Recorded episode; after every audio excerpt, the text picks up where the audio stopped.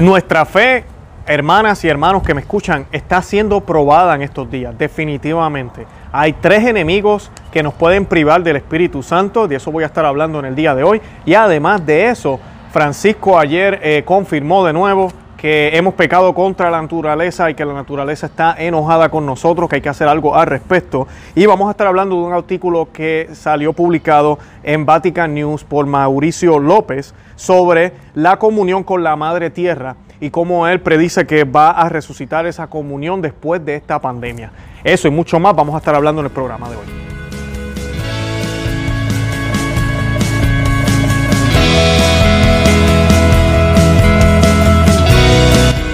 Bienvenidos a Conoce, Ama y Vive tu Fe. Este es el programa donde compartimos el Evangelio y profundizamos en las bellezas y riquezas de nuestra fe católica.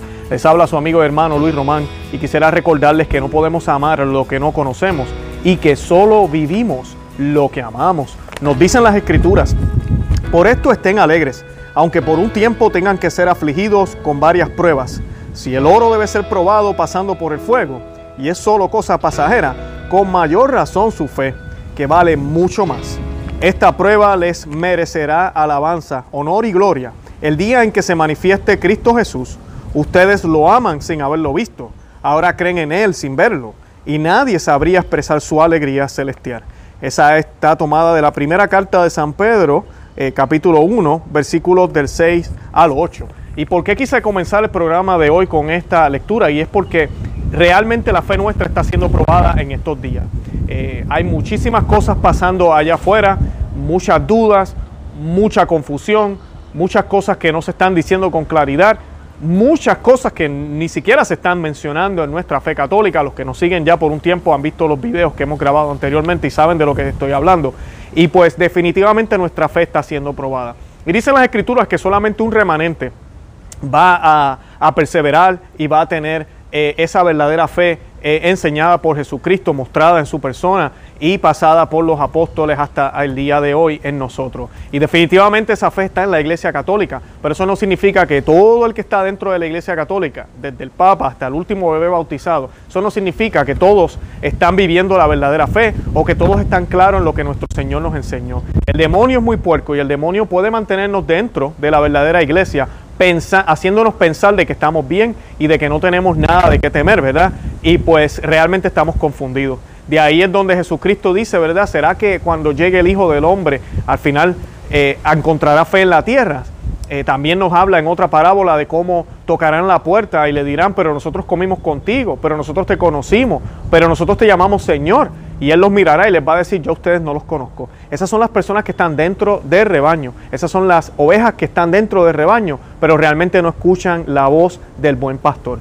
Tenemos que orar para que nosotros no seamos parte de esos confundidos y, que esta apostasía que está sucediendo ahorita mismo y cómo esta fe, eh, nuestra fe está siendo probada, realmente podamos superar la prueba con la ayuda del Espíritu Santo. Por eso es que hoy les voy a estar hablando de tres enemigos que no permiten que el Espíritu Santo realmente eh, obre en nosotros. De eso vamos a estar hablando brevemente antes de entrar en la noticia del Papa Francisco y el, este artículo que salió en Vatican News. Antes de eso, yo quisiera que hiciéramos un Dios te salve para encomendarnos al Señor a través de la intercesión de la Santísima Virgen y lo vamos a hacer en el nombre del Padre y del Hijo y del Espíritu Santo. Amén. Dios te salve María, llena eres de gracia, el Señor es contigo. Bendita tú eres entre todas las mujeres y bendito es el fruto de tu vientre Jesús. Santa María, Madre de Dios, ruega por nosotros pecadores, ahora y en la hora de nuestra muerte. Amén. Nos cubrimos con la sangre preciosa de nuestro Señor Jesucristo en el nombre del Padre y del Hijo y del Espíritu Santo. Amén. ¿Y por qué les quiero hablar de estos enemigos? Porque estos enemigos ahorita, nosotros estando en la casa, lamentablemente los que no están trabajando, eh, además de no poder ir a las parroquias en la mayoría de, los países en el mundo, eh, hay tres enemigos que no permiten que el Espíritu Santo obre en nosotros. Y no significa que Dios no está dispuesto a darnos al Espíritu Santo, sí, Él lo está, pero nosotros no estamos en disposición si estos tres enemigos viven en nosotros, ¿ok? Y el primero es la soberbia. Y como les mencionaba ahorita, eh, en la lectura que les acabo de leer, la soberbia está escondida detrás de eso, detrás de que pensemos que porque somos católicos E inclusive porque pensemos que practicamos la tradición y la sana doctrina y porque vamos a la misa tradicional o hacemos yo no sé qué cosas o estamos ahí, hemos hecho la consagración mariana no sé cuántas veces, nos hemos consagrado al Sagrado Corazón de Jesús, vamos a la misa diaria. El pensar que estamos salvos por eso, el pensar que porque lo que nosotros hacemos, ¿verdad? por lo nuestro, es que nos vamos a salvar. Ningún santo se salvó o se salva Nadie se salva por su propia obra, nos salvamos por Cristo. O sea que tenemos que siempre tener en cuenta y en mente que no, son, no es por nuestros conocimientos, no es por, por lo bueno que seamos, sino es por Cristo que nos salvamos, gracias a Él. Ahora, Él nos encomienda a nosotros que seamos buenos, que seamos bien, que seamos perfectos como el Padre eh, fue perfecto, amigo es perfecto, disculpen, en el cielo, como su Padre es perfecto en el cielo. Así que sí, tenemos que ser buenos, tenemos que obedecer los mandamientos, tenemos que seguir lo que Él nos pide, tenemos que seguir lo que la Madre, la Santa Madre Iglesia nos pide, ¿verdad? Y asistir a la misa y hacer todo eso. Todo lo que mencioné anteriormente está muy bien, pero no podemos pensar que ya lo obtenemos todo solo con eso. Tenemos que mantenernos siempre humildes y firmes y abiertos a la palabra del Señor. Y en estos tiempos difíciles nuestra fe está siendo probada y no podemos ser soberbios. Ese es el primer enemigo. El segundo es el materialismo y esto se ha visto radicalmente ahora con esta eh, pandemia.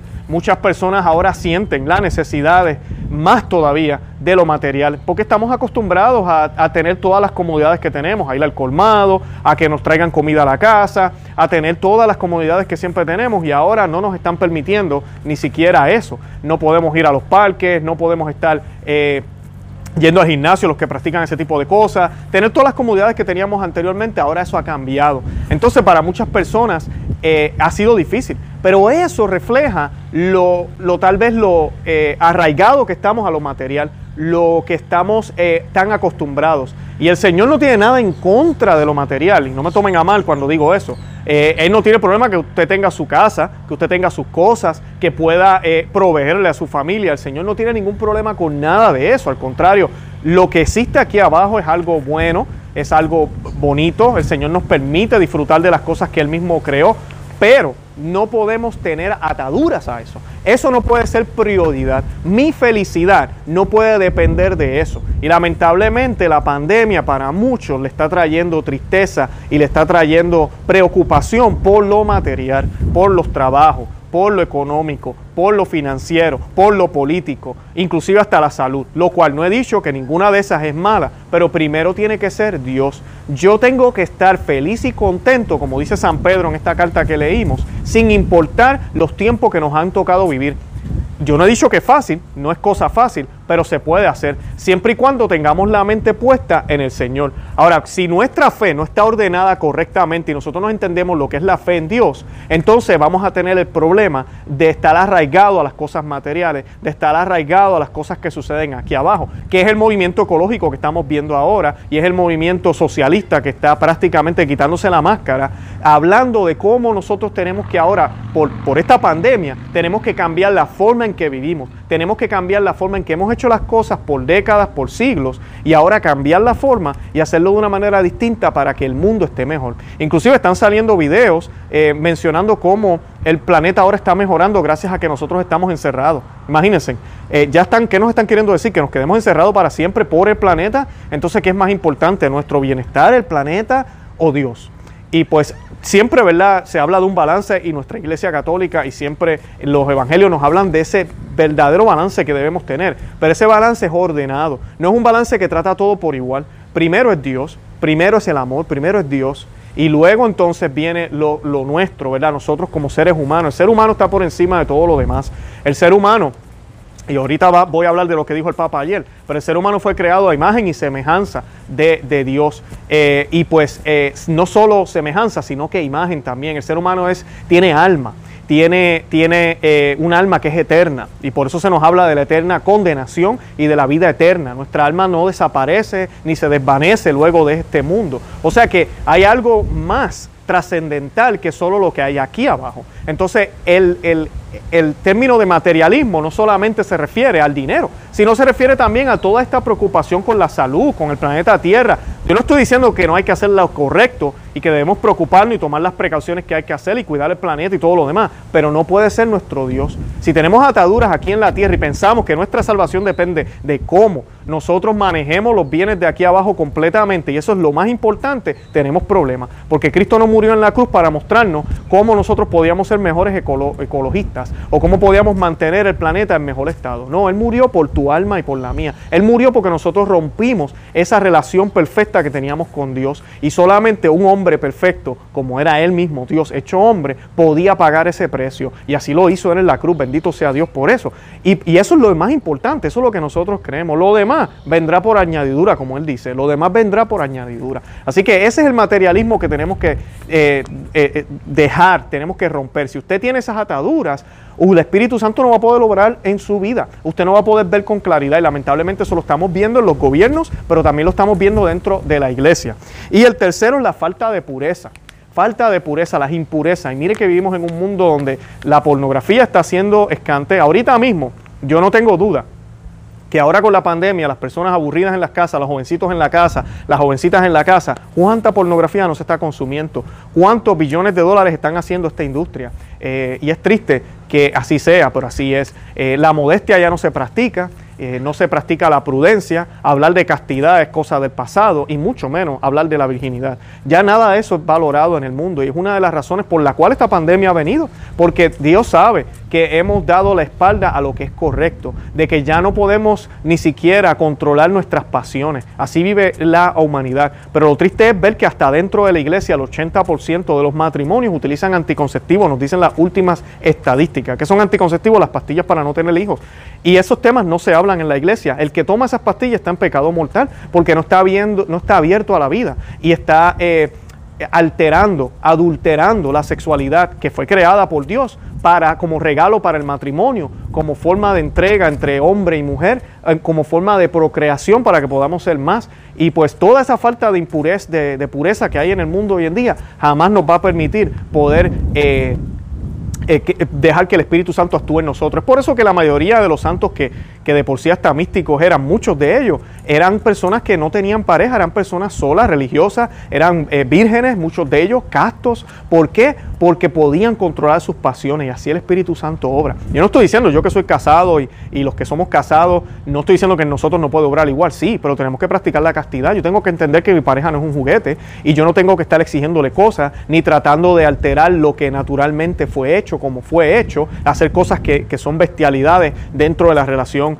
eh, matrimonial, eh, tratar de pedirle a mi esposa que haga cosas porque las he visto en la internet o porque he sabido de ella. Yo no puedo hacer eso y usted mujer tampoco puede tener esas fantasías locas que a veces te, ¿verdad? se nos entran a la cabeza por lo que vemos en la televisión, por lo que se nos dicen y empezamos a, tratar de que el, marido invente y me haga esto y me haga lo otro, cuando eso no es lo, el propósito de la relación sexual. Es la máxima expresión de amor. Ah, después de que hemos dado como marido, yo tengo la obligación de dar la vida por mi esposa. Y mi esposa tiene la obligación, sabiendo que yo estoy dispuesto a dar la vida por ella, de someterse a mí completamente, a mi protección. Eso es lo bonito del, Evangelio, de lo que nos predica. Entonces dejamos de ser dos para ser uno, con igual dignidad.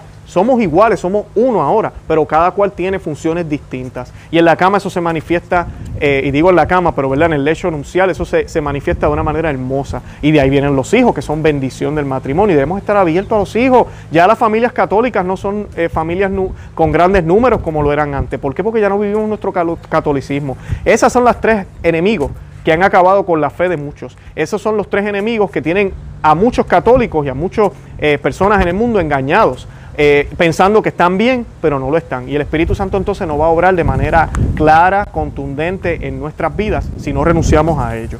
En el día de ayer, el Papa Francisco eh, hizo unas declaraciones y pues yo quiero tocar unos puntos de los que él habló porque pues es un poquito triste escuchar esto. Él dijo lo siguiente, él dijo que fuimos creados a imagen y semejanza de Dios, estamos llamados a cuidar y a respetar todas sus criaturas, pero con especial amor y compasión a nuestros hermanos, sobre todo a los más débiles. ¿Okay? Hasta ahí va bien. Después dice, la presente pandemia nos está enseñando que solo si estamos unidos y haciéndonos cargo los unos de los otros, podremos superar los actuales desafíos globales y cumplir la voluntad de Dios, que quiere que todos sus hijos vivan en comunión y prosperidad. La última vez que yo leí la Biblia, realmente eso no es lo que Dios quiere. Dios quiere ser nuestro Dios y tener un solo pueblo y que su pueblo lo alabe, lo siga. Él quiere nuestra salvación. Él quiere que tú y yo nos salvemos. Él quiere reconciliar, volver a que nos reconciliemos con Él completamente como lo fue en el principio. No es, como dice aquí el Papa, que vivamos en comunión y prosperidad. Eso se suena como muy protestante, vivir en prosperidad, estar todos tranquilos, estar todos bien aquí en la tierra. La pandemia, eso no es lo que debería estar enseñando, pero según él eso es lo que nos está enseñando, a que debemos estar unidos y que debemos hacernos cargo los unos de los otros. Eso es todo. Nada que ver con que estamos, con que el mundo está al revés. Nada que ver. Nada que ver de que el aborto está rampante y cada día son más las naciones que apoyan el aborto, incluyendo las organizaciones que tanto apoyan ahora la ecología, están apoyando el control natal, porque la bandera es la ecología, están apoyando, el aborto con la misma bandera, con la ecología, porque la mujer tiene derecho a decidir en estos países pobres, están apoyando el cambio de género, están apoyando la eutanasia, están apoyando todas este tipo de, medidas que supuestamente van a ayudar a la ciudadanía global y, y, entonces si la ciudadanía global bien, está bien, eso impactará también la ecología. Ya se nos está hablando de que los gobiernos son los que deberían administrar los bienes. Eso es comunismo. Pero eso es lo que se nos habla, eso es lo que se nos dice, para que todos estemos bien, que tengamos un bien común en la casa común. Eso es lo que se nos habla. Eh, hemos fallado en la protección de la tierra, nuestra casa jardín y en la protección de nuestros hermanos. Hemos pecado contra la tierra, contra nuestro prójimo y en última instancia contra el Creador, el Padre bueno.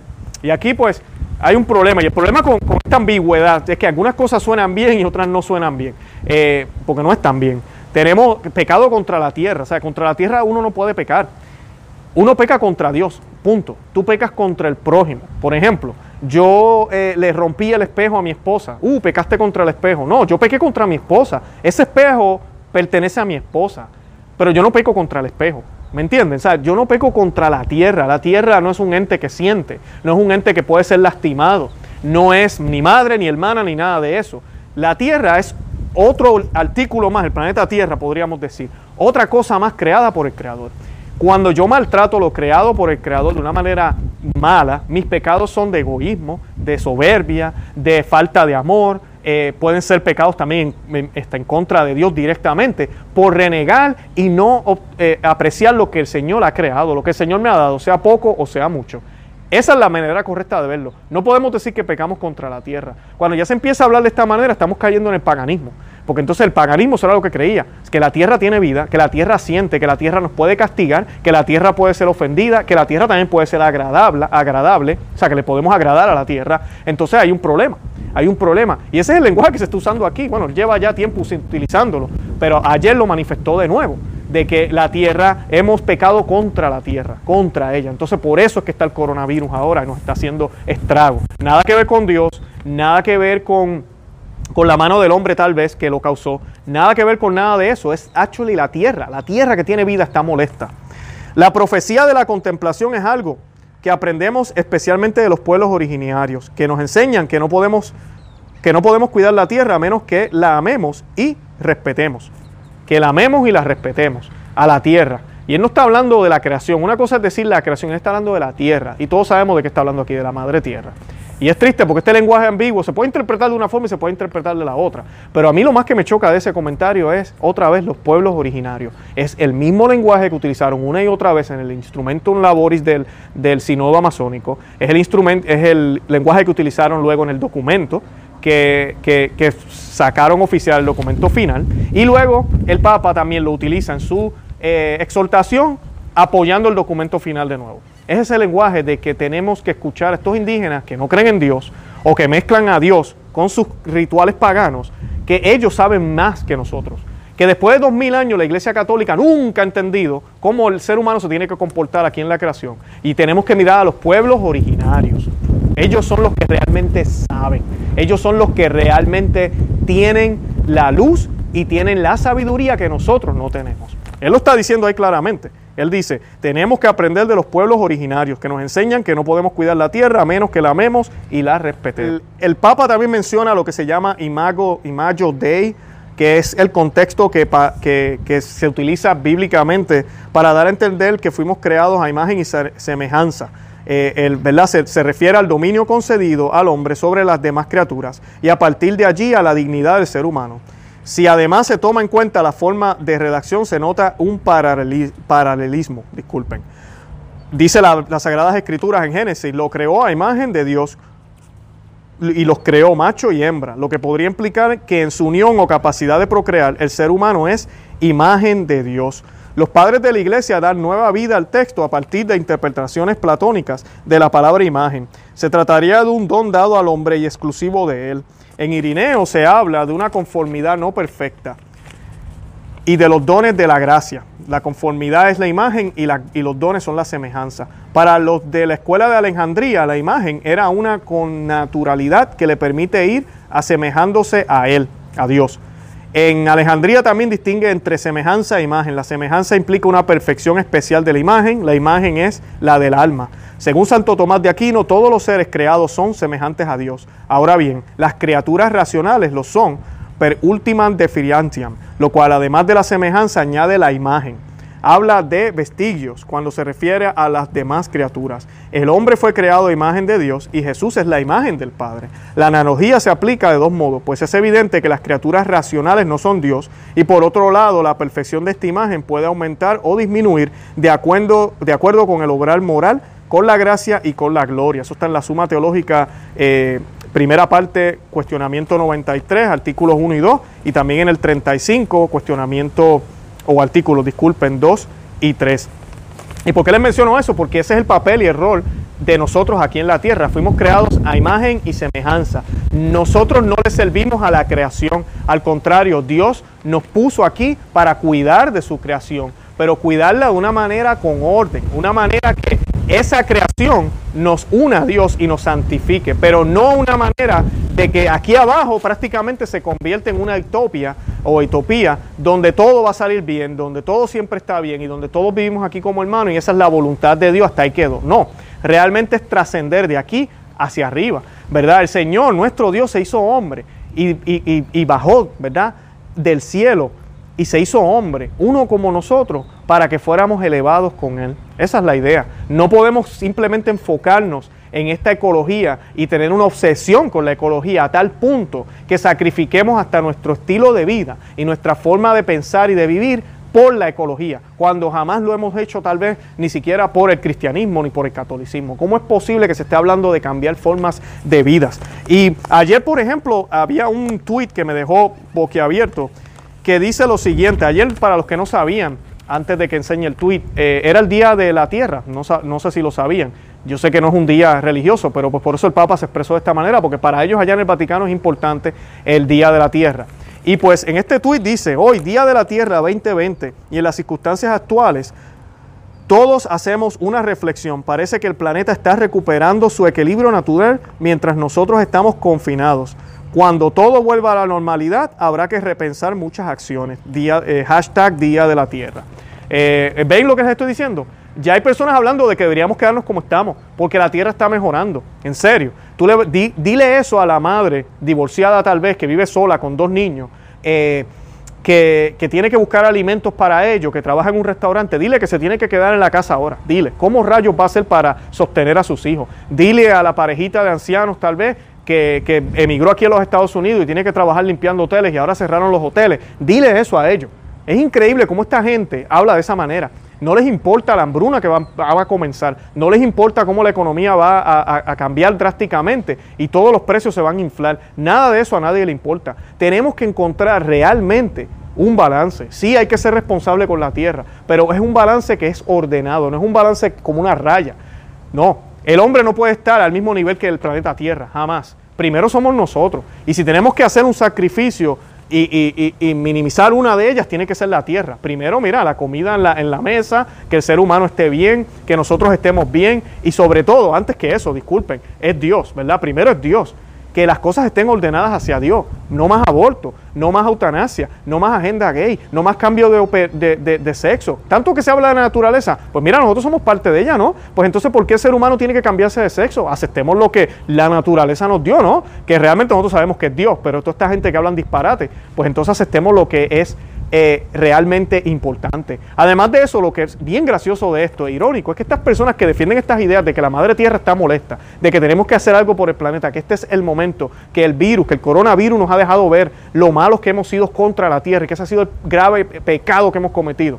Escuchen bien lo que yo estoy diciendo, esa es la agenda que hay allá afuera y muchos religiosos están diciendo que eso es verdad. Ya no se habla del aborto, no se habla de la eutanasia, cuántos millones de niños mueren, son sacrificados en, estos abortos. Y ese no es el peor crimen ahorita. Eh, o los, matrimonios gay, no, ese no es el peor crimen. Dos hombres, ya aceptamos la sodomía, eso no es el mayor crimen. Ya aceptamos el lesbianismo, ya, ya estamos aceptando la poligamia, la pedofilia en muchos lugares del mundo. Tenemos este hombres vestidos de, mujeres, eh, leyéndole cuentos, historias de cuentos en las bibliotecas ahorita, y eso es aceptado y eso es algo bonito. Y el niño tiene que aprender a aceptar ese tipo de cosas. Estamos viendo un libertinaje tan y tan y tan grotesco y todavía lo que se nos dice es que el peor pecado es el que hemos hecho contra la tierra. Ese es el peor pecado. Y que tenemos que hacer algo contra eso, y que esa es la prioridad número uno ahorita. Lo demás, para después. O sea que realmente tenemos que preocuparnos más por la tierra que está ofendida que por Dios. Ah, no, pero es que Dios no se puede ofender. Ah, yo pensaba que Dios era todopoderoso. No, Dios no se ofende. Entonces, ¿qué, clase de Dios creemos entonces nosotros? Dios no se ofende, Dios no castiga, Dios no juzga. Entonces, ¿Dios qué es? ¿Dios es un teddy bear, un peluche que siempre me trata bien y hasta ahí llegó? Pero yo le digo a él qué hacer y él me acompaña siempre y me tiene que acompañar. Eso es lo que creemos. Ese es el tipo de cristianismo que creemos. De verdad que, de verdad que estamos bien mal. Esto es un enredo. En, la, en el Vatican News salió un artículo de Mauricio López. Él es el secretario ejecutivo de la REPAM, que es la Red Eclesial Amazónica. Es una institución creada por la Conferencia Episcopal de América Latina y Caritas. Eh, y algo que quería mencionarles, pues si ustedes no se acuerdan, el año pasado cuando estuvimos haciendo todos los programas que hicimos sobre el, sínodo de la Amazonía y toda la corrupción que hubo ahí, el Consejo Indígena Misionero, que son miembros de la REPAM y dependiente de la Conferencia Episcopal de Brasil, recibió en el año 2006, desde el año 2006, disculpen, casi 2 millones de dólares de la Fundación Pro-Abortista Ford. Y eso no lo negaron. Para que vean la corrupción que hay aquí. Para que vean la corrupción que hay aquí recibieron ese dinero de una, de una compañía abortista. Y miren cómo este hombre, Mauricio López, se expresa, y yo no puedo creer que esto haya sido posteado en Vatican News, uno de los portales oficiales de, Roma, donde colocan noticias de, de, la iglesia. Y miren, aquí tengo algunos puntos que les voy a leer. primero, la humanidad lleva varios meses conviviendo con el coronavirus y sus efectos. Quizá el detalle más evidente es la reclusión de cientos de millones de personas en todo el mundo y con ello se ha detenido la mayor parte de las actividades humanas. Eh, Mauricio López, secretario ejecutivo de REPAR, nos anima en esta reflexión a repensar todos nuestros modos de vida y estructuras sociales a la luz de la ecología integral. Esa es la introducción, discúlpenos, ¿verdad? Pero las palabras de él dicen, tenemos que repensar todos nuestros modos de vida y estructuras sociales a la luz de la ecología integral. Estamos hablando aquí. O sea, aquí no estamos hablando solamente de reciclar y de limpiar y de tal vez no utilizar nada que, qué sé yo, que cree químicos o todo ese tipo de contaminación. No, él está hablando que tenemos que repensar nuestros modos de vida y estructuras sociales. Todos sabemos aquí qué es lo que está pasando. Yo les he dicho varias veces que el nuevo rojo es verde. El nuevo rojo es el comunismo. El nuevo comunismo es verde, es ecológico. Esa es la bandera que han cogido. Y con esa bandera nos van a tratar de vender muchas cosas para que nosotros dejemos de ser lo libre que somos, para que dejamos de, escoger lo que podemos escoger. Van a tratar hasta inclusive de quitarle al más rico para darle al más pobre, de, equiparar todo completamente. Y, y al principio la gente va a pensar, uy, pero eso es bueno, eso no necesitamos. No, no, eso no está bien. Cuando tú haces eso, y lo hemos visto en diferentes países comunistas, hemos visto qué es lo que sucede. ¿Y saben por qué sucede mal? Porque ¿quién lo va a hacer? ¿Quién va a tener ese poder? ¿Quién va a tener el poder de administrar todos los bienes? Hombres como tú y como yo, ¿realmente usted piensa que el hombre tiene la capacidad para hacer algo así, hacerlo bien y justamente solo Dios lo podría hacer? Tendría que bajar Dios en persona a hacerlo. Si lo hiciera Dios, tal vez yo lo aceptaría también, ¿verdad? Porque uno dice, pues ok, es Dios, no se va a confundir. Pero un, un hombre, dejar que el gobierno administre todo eso, va a haber un problema grave, como si el dinero saliera de las plantas. Cuando hay empresas, y hoy en día se, habla tan mal de las empresas, las empresas crean empleo, las empresas tienen la capacidad, las ideas, y por eso es que florecen, ¿verdad? Pero las empresas tienen personas esas personas viven de esas empresas. Tú multiplicas las empresas, más personas son empleados. Y luego tú como gobierno estimulas que se ayuden mutuamente, que esos programas existen en nuestros países, donde hasta el pobre, por lo menos aquí en los Estados Unidos, yo no estoy diciendo que aquí no hay pobreza, pero el pobre aquí por lo menos tiene un plato que comer. Hasta el pobre tiene un plato que comer aquí en los Estados Unidos. Eh, no estoy diciendo que es perfecto, nunca lo va a hacer porque también hay gente que tiene sus problemas y sus situaciones.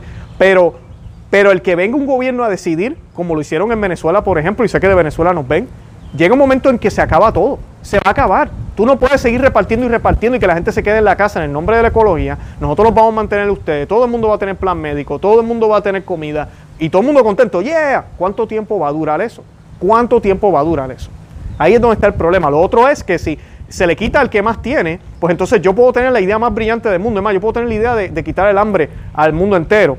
Y pues mira, puede ser que yo comparta la idea, pero no voy a fajarme a trabajar si no me van a, dar ningún beneficio? ¿Para qué? No van a haber personas que tengan las ideas, como por ejemplo hoy en día se disfruta tanto de los teléfonos móviles, se disfruta del buscador Google en la Internet. Esos fueron personas con ideas, que tuvieron esas ideas y como el sistema los dejó florecer sin ponerle ningún tipo de barrera, florecieron. Y nos podemos ir más para atrás, Tomás Edison con la bombilla. Todos tenemos electricidad. El gobierno no se metió con él y le quitó todo y le dijo no. Yo no estoy diciendo que lo hicieron de manera perfecta. Sí, hay sus historias, algunos practicaron el monopolio, todo eso yo lo sé. No es perfecto, somos humanos. No importa qué sistema tengamos, no va a ser perfecto. Pero un sistema controlador no puede ser mejor que un sistema que permita libertades, que inclusive nuestro Señor nos permite. Porque Dios con todo su poder y su autoridad nos deja decidir entre el bien y el mal. ¿Cómo el gobierno va a venir ahora a decidir en qué yo voy a trabajar? cuánto voy a trabajar, cómo tengo que trabajar, que tengo que quedarme en la casa. Esto es lo que vas a ganar, como pasa en países comunistas ahorita mismo, donde la gente sufre muchísimo porque eso se sabe que no funciona, porque está eh, guiado por hombres. Y los hombres no somos perfectos, es imposible. Pero eso es lo que nos quieren hablar. Y con miedo cualquiera está dispuesto a dar cualquier cosa. Y eso es lo que han hecho con este virus. Y cuidado que nos traigan otro más. Dice, igual que Noé, Hoy nosotros estamos llamados a asumir una opción esencial por el cuidado de la casa común. Debemos plantar la primera viña que haga florecer la vida en su conjunto y que la planifique después de esta noche oscura de la pandemia que habrá de pasar. Para ello necesitamos abrazar la coexistencia, la codependencia de unos con otros y con nuestra tierra que es fuente de vida, alimento y sustento, erradicando la dominante sociedad del descarte, del acaparamiento y de la destrucción de la tierra que sirve para enriquecer unos pocos. Es hora de redistribuir los bienes de la creación. Esa frase, es hora de redistribuir los bienes de la creación, puro comunismo. Ese es en el artículo que les acabo de decir que salió en Vatican News. Ah, y continúa, cada elemento del cosmos está positivamente entretejido con todos los demás. Es imposible romper esta red, imposible aislar una sola de sus piezas sin que se deshilase toda ella. El universo se sostiene por su conjunto. Una vez que superemos la crisis más dura del COVID-19, será necesaria una visión integral, porque como dice la encíclica Laudato Si, todo está interconectado y es una conversión integral como se plantea en el sínodo amazónico, como llamado eclesial y planetario. En este momento la categoría más importante de la historia humana parece ser ecología integral. Debemos repensar todos nuestros modos de vida y estructuras sociales a la luz de ella, pero hasta ahora no la hemos comprendido. ¿Ven ese llamado que están diciendo? Esto es lo más importante ahora todas las loqueras que el mundo está haciendo, todo el pecado que se está pecado grave, no, nada de eso importa. Lo que importa es Madre Tierra, Pachamama. Esa es la más importante. Continúa Mauricio, debemos recrear toda nuestra sociedad a la luz de esa visión de ecología integral u otra pandemia vendrá pronto, haciendo aún más daño. Y porque la más grave de todas las crisis planetarias, la de la emergencia climática, nos llevará al final de la civilización si no la cambiamos ya. Debemos reconstruir con la ayuda de esta categoría Ecología Integral que pide una nueva epistemología desde la visión sistemática de la complejidad de la interrelación de dimensiones que hasta hoy siguen fragmentadas. ambiental, económica, social, cultural, de la vida cotidiana, del bien común, justicia entre las generaciones y una espiritualidad del cuidado. Miren eso. Y, lo está sacando también de Laudato Si. Es en todo. Ellos quieren cambiarnos todo, todo. Los rechazos vendrán de los sitios con más pesos de dominio hoy, pues defenderán hasta morir su visión parcial de un sistema que caducó con este COVID, con este virus, eh, y que acelera su fase final. Y aquellos sujetos y conocimientos considerados periféricos, como la sabiduría central y la cosmovisión y modo de civilización de los pueblos originarios, podrían ser la base para reeditar nuestras sociedades en este paradigma de la ecología integral. Y vuelven y cita a él también, igual que el Papa ayer, es, es como si estuvieran, se hubiesen sentado juntos a hablar otra vez los pueblos originarios. los indígenas que fueron colonizados, que se les enseñó quién realmente era Dios. Y cuando esa palabra colonizar, yo sé que para mucha gente suena mal, pero tú tienes una Europa que ha florecido, tú tienes una Europa que, que descubrió al verdadero Dios. Si tú y yo creemos que el verdadero Dios es Cristo, ¿cómo vamos a pensar que fue malo que le enseñaran a ellos que Cristo era el verdadero Dios y no Pachamama ni el Dios Sol? Hay personas que dicen que eso estuvo mal, que les quitamos su religión y les quitamos lo que ellos creían. Si usted piensa así, entonces no se llama católico cristiano. No, eso, eso es bueno. Yo digo que bueno que llegaron a mi país y colonizaron a, mi país, España, en mi caso Puerto Rico. Y yo puedo decir hoy que soy puertorriqueño, que soy católico, lo puedo decir con mucho gusto, que fui bautizado gracias a Dios. Ah, que he sido perfecto. No, claro que no. En ningún momento va a ser perfecto. Estamos aquí abajo. Pero bendito Dios por eso, bendito Dios por ese día. Eh, tenemos que poner las cosas en, perspectiva.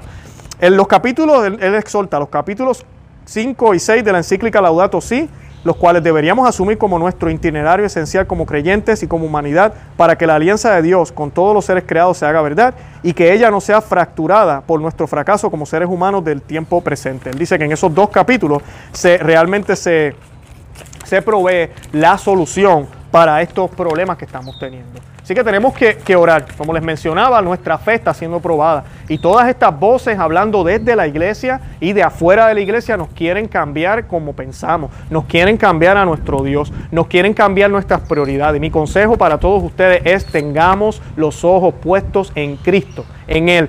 No se preocupen por lo que vaya a pasar, no tengamos miedo porque el Señor está con nosotros, pero sí tenemos que convertirnos completamente, tenemos que dejar el pecado, tenemos que mantenernos en gracia. Ya les mencioné, tenemos que hablar con nuestros obispos, sacerdotes, envíen cartas, eh, hagan llamadas para que hablan nuestras parroquias, hay que abrirlas para que podamos acercarnos al Señor. Necesitamos gracia y necesitamos mantenernos cerca de Dios más que nunca.